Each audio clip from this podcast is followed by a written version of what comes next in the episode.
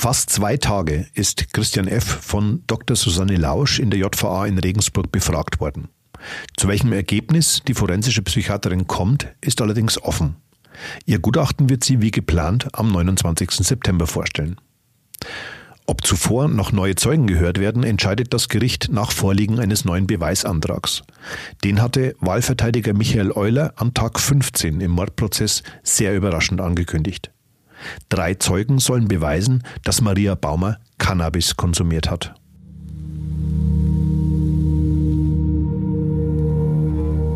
Der Fall Baumer. Spuren, Hintergründe, Analysen.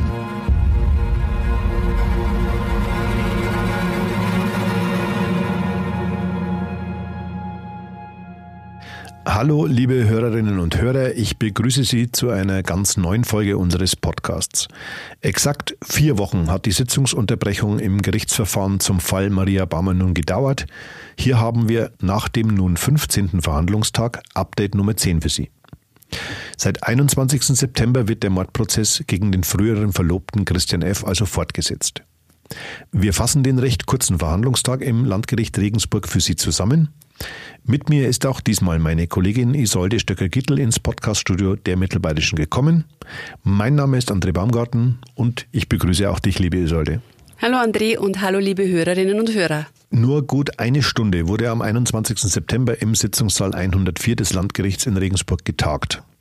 In weiten Teilen ging es dabei um die Frage nach der weiteren Terminplanung und wann die Plädoyers gehalten werden können.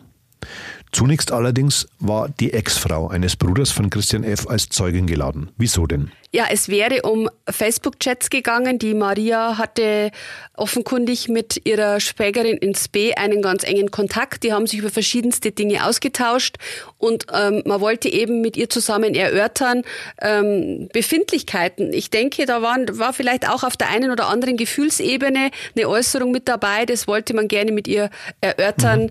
und ähm, das Gericht ähm, hat ja später dann eben diese Protokolle jetzt anderweitig einführen müssen.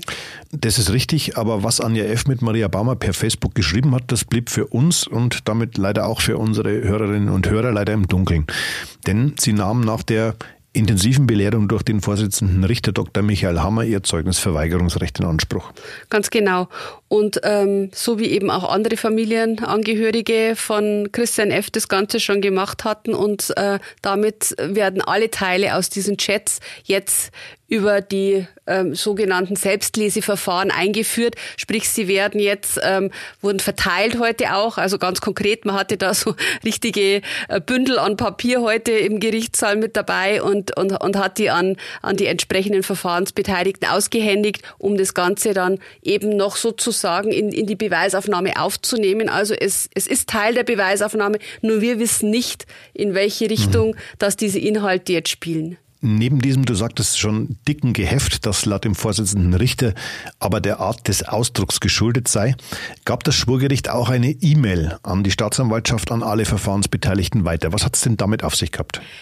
Ja, also zum einen ging es um HTML-Daten, die ähm, ausgedruckt worden sind, jetzt mehr oder weniger. Also verschiedenste äh, Adressen wurden da sozusagen in Word-Dokumente jetzt äh, kopiert, mhm. um, um sozusagen alles äh, für die, für die Verfahrensbeteiligten lesbar zu machen. Mhm. Und ähm, es gibt eben auch eine E-Mail, die wieder bei der Staatsanwaltschaft eingetroffen ist. Es war nicht die erste und wird okay. möglicherweise noch nicht die letzte sein. Es gibt immer wieder von anonymer Seite Hinweise an die Staatsanwaltschaft. Da habe ich auch schon mal mit Oberstaatsanwalt Rauscher drüber gesprochen. Das kommt wohl sehr häufig gerade im Fall Maria Baumer vor.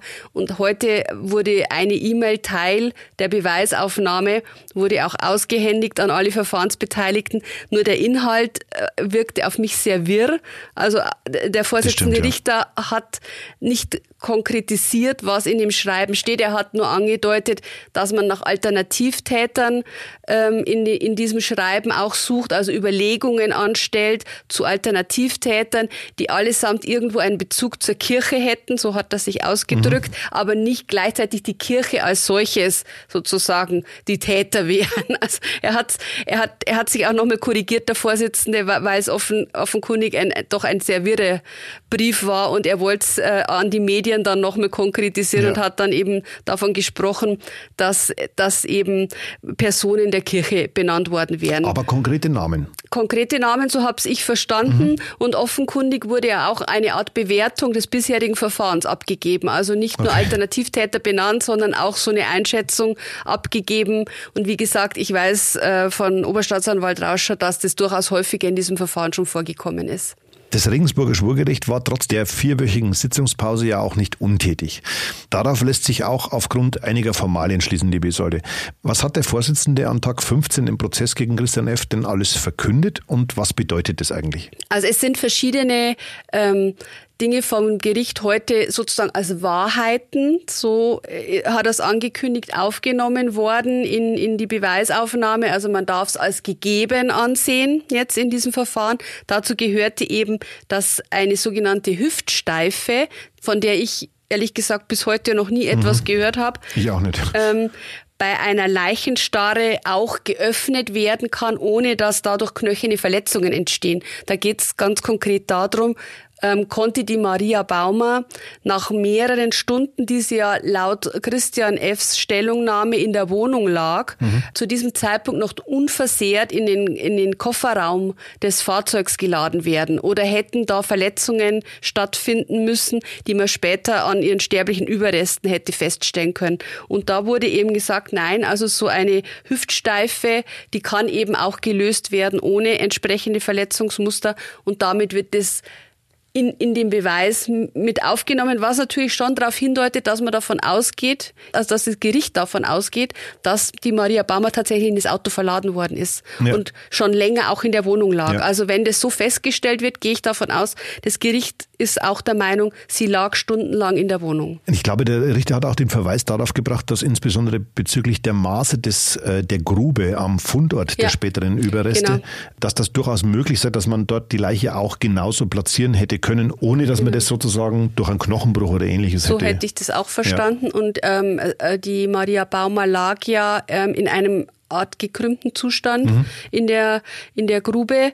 Das weiß man und ich denke, so ein Hintergrund auch noch ist, man hat ja oft darüber diskutiert, ob sie umgebettet worden ist. Auch, auch dieser Aspekt wäre natürlich jetzt damit ähm, erklärt, sie lag vermutlich schon so, wie sie transportiert worden ja. ist, dann auch in der Grube. Ja, und dann gab es eben noch zwei Feststellungen zu Medikamenten, und zwar zu Wirkstoffen in Medikamenten. Diclofenac ist ein Wirkstoff, das andere war Phenistilgel. Da habe ich jetzt leider den Namen des Wirkstoffs nicht mehr ganz parat, aber da ging es einfach nur darum, Medikamente, die bei Maria Baumer festgestellt worden sind, die allerdings frei verkäuflich sind. Also mhm. in diesen Fällen hat man darauf hingewiesen, man, man weiß, diese Wirkstoffe sind frei in jeder Apotheke erhältlich und das ist auch eine Feststellung, die getroffen worden ist. Mhm. Und dann gab es noch was, was das Urteil aus dem Jahr 2016 betrifft. Ganz genau, da wurde eben nochmal verlesen, wie damals die Strafe war. Zwei Jahre und äh, das Ganze ausgesetzt zu einer dreijährigen Bewährung. Und diese Bewährung ist mittlerweile sozusagen abgeschlossen. Also die Bewährungsstrafe ist aufgehoben, das Urteil ist verbüßt damit. Mhm. Erneut möchten wir an dieser Stelle aber betonen, dass für Christian F. bis zu einem Urteil natürlich die Unschuldsvermutung gilt. Einzig das Gericht entscheidet, ob der Angeklagte des Mordes schuldig ist oder eben nicht. Wir geben wieder, was im Landgericht passiert, was wir beobachten und wollen das für Sie einordnen.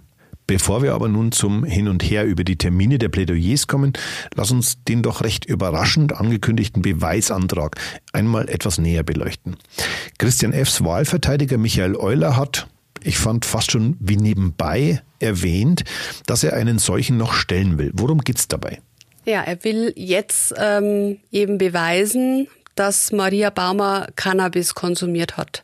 Ich war heute auch überrascht, weil ich mich frage, was das Ganze denn jetzt für dieses Verfahren ähm, für einen Hintergrund haben könnte, weil sie ist ja nachweislich nicht an einem Cannabiskonsum gestorben. Mhm. Und Cannabis wurde auch, was äh, wir an rechtsmedizinischen Erklärungen und an Erklärungen aus dem Labor bekommen haben, auch in, in, in keinem Nachweis geführt. Also mhm. es, es gab nie irgendwie einen Hinweis, dass da im Körper von Maria Baumer entsprechendes gefunden worden ist ist. Und das wurde eben heute eingeführt. Ich glaube, es geht um eine andere Sache. Ich glaube, es geht den Verteidigern jetzt darum, zu sagen, die Barbara Baumer, die ja dazu schon befragt worden ist und gesagt hat, sie wüsste nichts von einem Cannabiskonsum von mhm. Maria, ähm, will man jetzt so ein bisschen, ähm, will man ihr ein bisschen in Abrede stellen, dass sie alles von Maria wusste. Ich glaube, das ist betonte. der Hintergrund, genau, was sie eben ausdrücklich betonte, dass sie sich alles gegenseitig anvertraut ja. haben. Und das ist ein Aspekt, wenn die Barbara Baumer das nicht wusste. Und es gibt jetzt diese drei Zeugen, drei Zeugen will ähm, der mhm. Verteidiger Euler dazu aufrufen. Es gibt diese drei Zeugen, wäre das so ein Hinweis dafür, dass eben die Barbara nicht alles gewusst hat. Im Übrigen wusste sie auch nichts von den Briefen an den verunglückten Freund Benny. Also das hat sie aber auch im Prozess tatsächlich erklärt, ja. dass sie das sehr überrascht und auch sehr getroffen hatte, ähm, ähm, dass die Maria so litt unter diesem Verlust des Freundes. Davon wusste die Barbara auch in der Deutlichkeit nichts. Ja, und das ist, glaube ich, die Strategie der Verteidigung zu sagen, man darf der, der Barbara auch nicht alles glauben. Das ist, ähm, würde ich jetzt mal, ähm, so würde ich den, den Antrag einordnen, mhm. inwiefern der jetzt für eine Urteilsfindung wichtig ist, äh, kann ich jetzt schwer einschätzen, weil man hat schon gemerkt, dass ähm, der Vorsitzende Richter da gar nicht so erfreut drüber war. Ich würde sogar sagen, dass er alles andere als erfreut war. Er sagte, wenn ich mich richtig erinnere, sogar wortwörtlich, dass ihn das Zitat wenig amüsiert. Ich glaube, der Punkt ist der, er ärgert sich schlichtweg darüber, dass das zum jetzigen Zeitpunkt kommt. Er hat wochenlang immer wieder allen Verfahrensbeteiligten gesagt, wenn Sie bitte noch Zeugen benennen wollen, wenn Sie Beweisanträge stellen wollen, wir hätten jetzt Zeit, wir sagen jetzt schon Termine ab. Es wurden ja immer ja. wieder Verhandlungstage aufgehoben.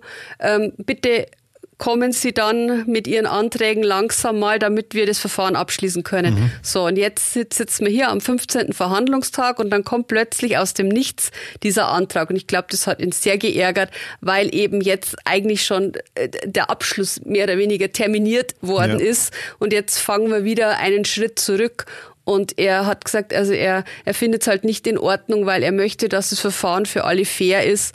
Und, und, und das war jetzt kein besonders faires Verhalten. Genau, das hat er sogar, äh, wie ich finde, für seine Umstände sehr, sehr deutlich moniert, dass er gesagt, es geht ja vor allem um die Frage des Umgangs ja, miteinander. Genau. Also wie man mit Miteinander dem Gericht umgeht. umgeht. Ist genau. auch nicht das erste Mal, äh, dass der Wahlverteidiger von Christian F in Anführungszeichen auffällt, äh, auch die Stellungnahme. Ja, das war ja eben dieses, dieses gleiche taktische Verzögern, ähm, immer wieder äh, zu verschieben, zu sagen, jetzt noch nicht, jetzt noch nicht, wir melden uns, wenn wir und so.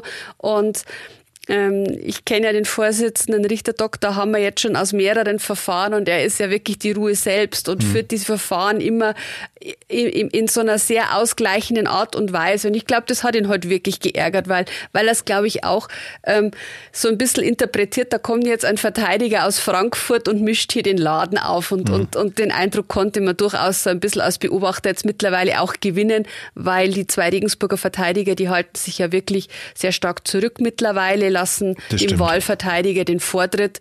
Und ähm, der Wahlverteidiger, man kann es nicht oft genug sagen, wird von der Familie von Christian F. bezahlt und der hat natürlich eine Funktion zu erfüllen. Das ohne Zweifel. Ich erinnere mich auch wieder, was der erste Vorfall war. Die Tatsache, dass äh, das Gericht aus den Medienberichterstattungen erfahren hat, dass es überhaupt eine ja. Stellungnahme ja. geben soll. Also ich kann mich erinnern, das war ja, ähm, ich war mit dabei, als das, äh, diese Bemerkung fiel. Mhm. Es war ein Interview gemeinsam mit dem BR und das war schon das erste Ärgernis auch für die, für die ganzen Verfahrensbeteiligten. Die haben das am nächsten Tag bei uns äh, in der Mittelbayerischen Zeitung gehört und, und gelesen und haben sich wahrscheinlich dann auch gedacht, na, äh, ein Umgang sieht anders aus, ein guter. Der Strafverteidiger Michael Euler begründete die späte Einreichung dieses Antrags mit offenbar noch nötigen Abklärungen.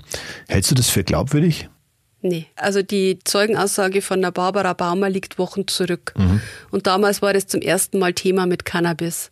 Und wenn er tatsächlich auf dieser Schiene weiter ähm, fahren wollen, wollen würde, dann hätte er das eigentlich zu dem damaligen Zeitpunkt schon einführen können. Ich glaube, das ist so ein bisschen Taktik was er aus dieser Verzögerung äh, rausgewinnen will, erschließt sich mir nicht. Aber äh, Fakt ist, man hätte sehr viel früher einführen können. Und was eben, das war auch, glaube ich, das, was dem Vorsitzenden ähm, am meisten aufgestoßen ist, hat er auch so erwähnt. Wir hatten jetzt dreieinhalb Wochen Pause und sie haben es nicht geschafft, in diesen dreieinhalb Wochen diesen Antrag zu stellen. Dann hätten wir heute darüber befinden können. Und jetzt ist der Antrag wieder nicht da und sie müssen nochmal ein Gespräch führen. Und das hat ihn echt geärgert. Und wie gesagt, was am Ende fürs, für eine Urteilsfindung dabei rumkommt, das halte ich eben für nebensächlich. Aber wie gesagt, ich bin nicht der Richter, ist meine persönliche Meinung. Das ist richtig, denn das Gericht mit den drei Berufsrichtern und den Schöffen wird am Schluss darüber befinden, ob Christian F. schuldig ist oder eben nicht.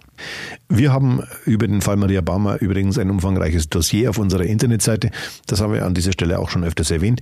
Den möchten wir aber allen Interessierten nochmal ans Herz legen. Das MZ Spezial finden Sie unter www.mittelbar bayerische.de slash Fall-Baumer. Einen kleinen Schlagabtausch gab es kurz vor Eulers sehr überraschenden Beweisantrag bzw. der Ankündigung desselbigen um die Frage, wer wann seine Plädoyers halten soll. Das Schwurgericht hatte an einem der letzten Prozesstage ja angedeutet, dass das unmittelbar im Anschluss an das psychiatrische Gutachten sein könne. Warum gerieten vor allem Oberstaatsanwalt Rauscher und Pflichtverteidiger Michael Heitzmann aneinander? Ja, letztlich geht es um die Frage, wird gesplittet auf zwei Tage oder nicht. Und der Oberstaatsanwalt Rauscher möchte das auf keinen Fall, weil er nämlich sagt, da würde man der Verteidigung irgendwo auch einen Vorteil verschaffen. Mhm. Die hätten noch mal Zeit, über das, was eben im Schlussvortrag der Staatsanwaltschaft schon zur Sprache gekommen ist, über das, was bei der Nebenklage schon zur Sprache gekommen ist, nachzudenken, vielleicht nachzujustieren, zu korrigieren, was auch immer. Und das findet er, empfindet er als nicht fair, wenn man splittet.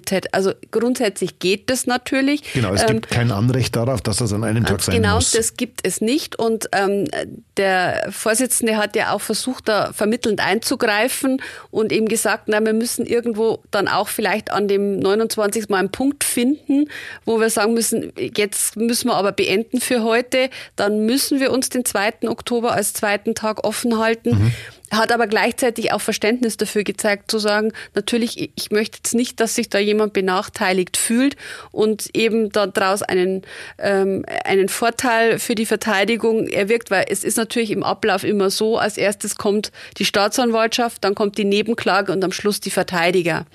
Und damit ist, ist der Weg vorgezeichnet, wer dann möglicherweise einen Zeitaufschub haben würde. Mhm. Und der käme der Verteidigung zugute. Aber zumindest wissen wir dank dieses kleinen Scharmützels nun, worauf die Ankläger im Fall Maria Bammer plädieren werden, nicht wahr? Ja, also ich denke, man konnte es heute raushören, weil der Oberstaatsanwalt Rausch schon nochmal gesagt hat, es hat sich ja für ihn nichts Neues ergeben zur Anklageschrift, die ja über 250 Seiten lang war, eben mit, mit, mit den kompletten Details. Also die Medien haben ja nur drei oder vier Seiten bekommen, aber insgesamt waren es an die 250 Seiten mhm. Anklage, die erhoben wurde. Und äh, er hat gesagt, also für ihn hat sich da nichts anderes ergeben und ähm, darauf läuft es dann sozusagen auch in seinem Plädoyer hinaus. Und wir wissen, er hat ja nicht nur eine lebenslange Freiheitsstrafe in Aussicht gestellt, sondern auch ähm, eine besondere Schwere der Schuld.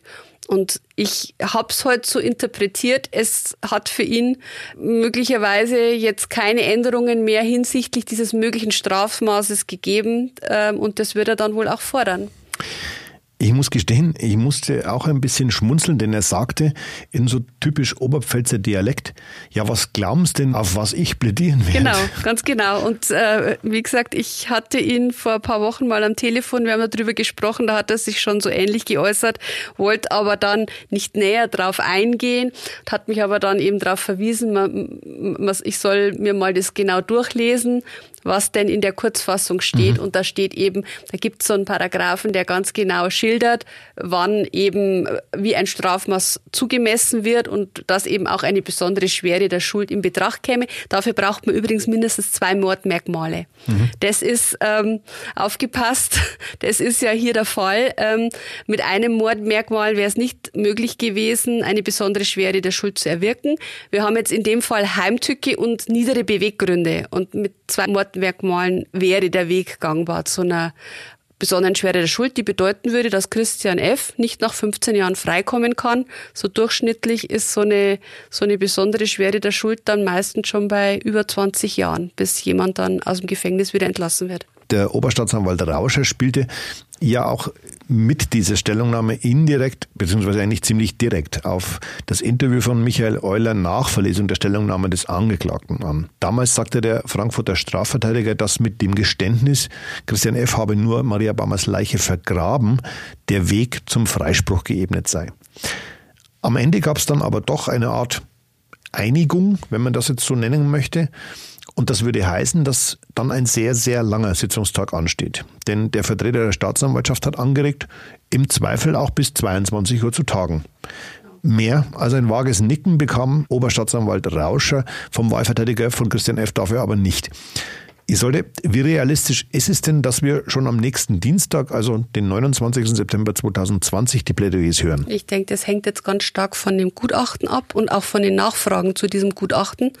Weil auch da hat sich ja der Wahlverteidiger Euler heute schon geäußert dass eben möglicherweise da noch eine Reihe von Nachfragen kommen, vielleicht auch nochmal die Gutachterin beim Angeklagten das eine oder andere abfragen müsste. Was er ähm, sogar in Aussicht gestellt hat, so habe ich das zumindest genau, verstanden. Ja, also genau, also es war irgendwie so, er hat erklärt, es sind jetzt fast zwei Tage exploriert worden, aber es kann noch notwendig werden, weil jetzt das Gutachten ja erst erarbeitet wird, mhm. dass die Gutachterin noch Fragen hätte. Es hängt ein bisschen damit zusammen, dass der zweite Teil des Gutachtens erst am Samstag war. Also es gab schon einen ersten ersten Termin Anfang September. Der zweite Termin war jetzt am Wochenende. Und damit hat sie natürlich nicht viel Zeit, um sich bis zum 29. jetzt ähm, vorzubereiten. Und falls jetzt beim Schreiben des Gutachtens noch Fragen auftauchen, könnte man die dann im Prozess selber noch beantworten. So war die Erklärung. Das kann dann natürlich dauern. Und natürlich haben ja alle Verfahrensbeteiligten äh, das Recht, nachzufragen. Mhm. Also nicht nur das Gericht, auch die Nebenklage, die Staatsanwaltschaft können alle ihre Fragen ja. zu dem Gutachten anbringen. Und ich denke, man muss schon mal damit rechnen, dass ein halber Tag drauf geht, allein bis dieses Gutachten vorgestellt und die Fragen abgearbeitet sind, vielleicht sogar noch länger. Und je nachdem, denke ich, wird sich dann entscheiden, ob man beginnt am 29. oder ob man gleich sagt, also schiebt man vielleicht doch auf 2. Oktober. Allerdings gab es da schon wieder größere Terminschwierigkeiten mhm. bei ähm, der Nebenklagevertreterin der Frau Lang und auch beim Pflichtverteidiger Heizmann.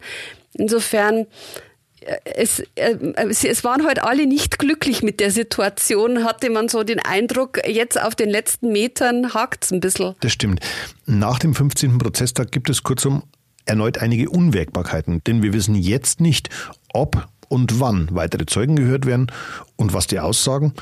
Wie sieht denn der belastbare Fahrplan mit den Terminen aus? Also ist es jetzt so, dass eben der Vorsitzende darauf gedrängt hat, dass er heute Abend schon diesen Beweisantrag erhält, um darüber zu befinden. Am Freitag wird sich das Gericht dann in der öffentlichen Sitzung damit beschäftigen und inwieweit er die drei Zeugen laden wird, hat er heute völlig offen gelassen. Er hat eben angemerkt, wir, wir müssen sehen, ob wir die Zeugen ja. noch hören oder nicht. Ich, also der 29. ist auf jeden Fall gesetzt für das Gutachten. Das hat er heute nochmals betont, weil die Frau Lausch auch sehr wenig Zeit hat, die Gutachterin drin und da hat man sich jetzt auf diesen Termin ein für alle Mal festgelegt. Der ist fix. Aber was natürlich jetzt noch kommt mit Plädoyers, ob sich das vielleicht doch noch mal weiter nach hinten verschiebt. Und Urteil ist ja heute komplett offen gelassen mhm. worden. Da wurde überhaupt kein Termin benannt. Ich denke, es kann auch noch Mitte Oktober werden, bis wir in dem Verfahren fertig sind. Das heißt, am Freitag, den 25. September 2020, wird das Schurgericht auf jeden Fall Tag 16 im Strafverfahren wegen Mordes gegen den früheren Verlobten eröffnen. Und am Dienstag, den 29. September, folgt höchstwahrscheinlich das Gutachten und möglicherweise direkt danach die Plädoyers. Weitere Sitzungstermine wären der 28., also der Tag vor dem Gutachten, und dann der 2. Oktober. Ja. Und danach ist ähm, für Dienstags und Freitags jeweils terminiert, habe ich schon gehört. Also es wäre dann sozusagen der äh, 6. Oktober, glaube ich, müsste das dann sein. Und die, der 9. Oktober, je nachdem, wie viele Tage man noch bräuchte. Und ich möchte dich ungern berichtigen, aber äh, der Vorsitzende Richter Dr. Michael Hammer hat durchaus auf die Frage vom Herrn Heitzmann heute geantwortet, wann er denn verkünden wolle, wenn man bis zum 2. Oktober fertig würden würde, nämlich am besagten 6. oder 9. Da hat er mhm. sich nicht festgelegt. Genau. ganz genau so ist es. Also er wird nicht, das hat er zumindest ausdrücklich betont, am 2. Oktober äh, sein Urteil verkünden, weil so war es ja eigentlich mal im üblichen Ablauf vorgesehen. Genau. Das heißt für Sie, liebe Hörerinnen und Hörer, dass wir uns spätestens am 29., vielleicht aber auch erst am 30. September wiederhören, sofern Sie das wollen, denn wir können jetzt noch nicht absehen, wie lange dieser Prozesstag dauern wird. Sollte es wieder erwarten nötig sein, melden wir uns mit dem 11. Update natürlich auch noch früher. Eine gute Nachricht haben wir am Ende des 10. Updates auch noch. Ja, also wir hatten heute die Barbara Baumer nicht im Prozess mit dabei und haben erfahren von den frisch gebackenen Großeltern, dass sie am Sonntag Mama geworden ist und einen kleinen Sohn zur Welt gebracht hat. Und man hat den Großeltern heute angesehen, dass sie sich sehr gefreut haben. Und das ist, finde ich, also es freut mich sehr für die Familie Baumer, dass jetzt einfach auch eine schöne Nachricht in dieser wirklich schlimmen Zeit für sie jetzt da ist. Ein kleiner Lichtblick sozusagen. Ja. Unseren Podcast, also Update Nummer 11, finden Sie wie gewohnt exklusiv auf mittelbayerische.de und tags darauf überall, wo es Podcasts gibt.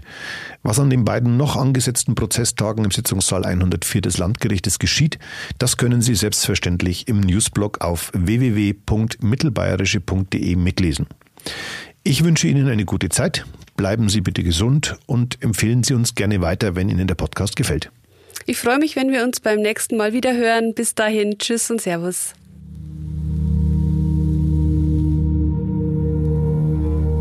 Der Fall Baumer. Spuren, Hintergründe, Analysen.